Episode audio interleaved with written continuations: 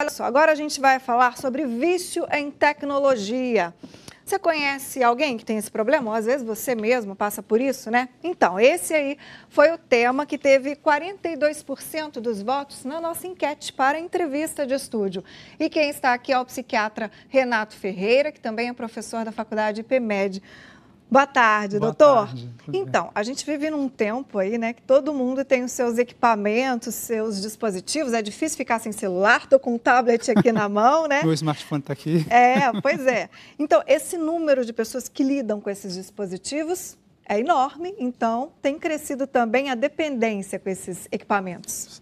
É, a gente ainda não tem uma uma classificação da Organização Mundial de Saúde como uma doença propriamente dita, de dependência de smartphones ou de aparelhos digitais. Mas o problema já existe, né? Já existe. O problema já existe, sem dúvida nenhuma. E é, a gente vê muitas crianças, muitos adolescentes. Antigamente você, sei lá, ia num shopping, né? Você via os meninos conversando, brincando. Hoje é todo mundo assim, ó. Todo mundo, ninguém conversa, né? Conversa virtualmente. As crianças e adolescentes estão mais suscetíveis a esse tipo de dependência? Então, o, e a, a grande preocupação nossa hoje é essa, né?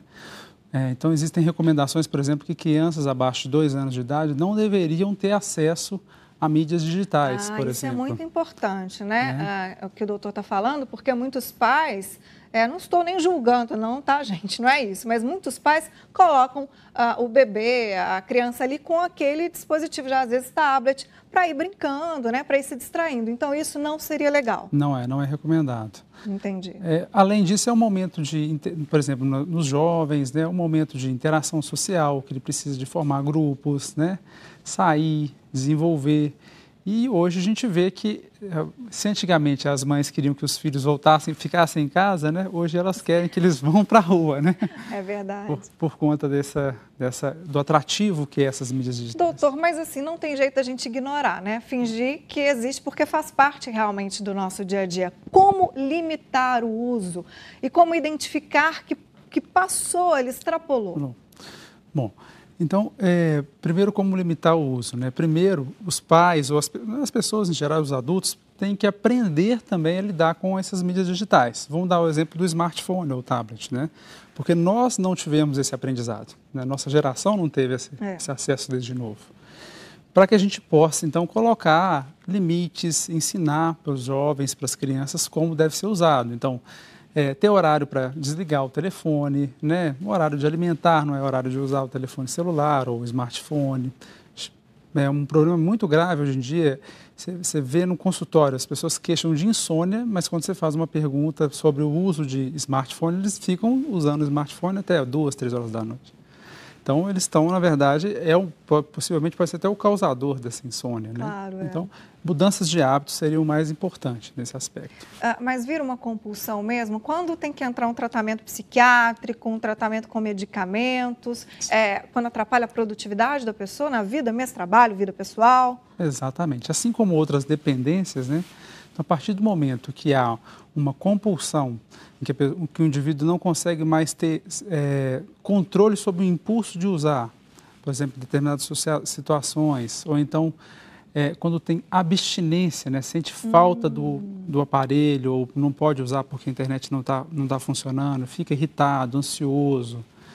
Né? São sinais de, de alarme, né? É, acidentes, por exemplo, provocados por, por uso de celular, nem acidentes de trânsito, né? Ah, isso aí é terrível, né? Hoje Exatamente. muitos acidentes acontecem assim, por conta por de gente que vai responder mensagem, enfim. É, diminuição da produtividade no trabalho, rendimento escolar, insônia. Então, são sinais que vão mostrando que ah, passou do limite entre o útil, né, que entre o uso pelo lazer ou da utilidade e começa a virar já um problema de saúde. E aí, doutora, a pessoa tem que ter um pouquinho de autocrítica também e escutar, às vezes, quem está perto, os familiares, é, namorado, namorada, esposa, marido, enfim, filho, está reclamando, ó, oh, pai, sai do celular, né? É, de repente procurar uma ajuda né, psicoterápica mesmo. É, a gente pode falar que são diversos níveis né, pode, de ajuda. Desde um nível individual ou preventivo, de mudança de hábito, né, que a pessoa criar na família hábitos novos, né, todos os familiares, né, os pais incluindo, né, horário de desligar o telefone, o smartphone. É, no ambiente de trabalho, eu brinco, né? Igual tem um ambiente livre de cigarro, podia ter um ambiente livre de smartphone, né? Para que os colegas pudessem conversar, né? É. É, aqueles que já estão com um grau, né, com uma situação igual a gente falou, podem procurar ajuda de profissionais, de Sim. psicólogos, né? E um ponto importante é que algum, às vezes é a ponta do iceberg de algum problema mais grave. Ah, é. Então, é, esse precisa sujeito investigar. Ele, ele precisa investigar. Ele pode estar com depressão, com ansiedade, déficit de atenção, hiperatividade. Então, existem outras doenças, principalmente doenças psiquiátricas, que vão falar que se escondem aí nessa, nessa é. dependência de. Muito interessante isso, doutor. Obrigada pelas informações. Bom. Ótimo dia, ótima tarde. Né? Obrigado, obrigado para você também. Tchau. Tchau.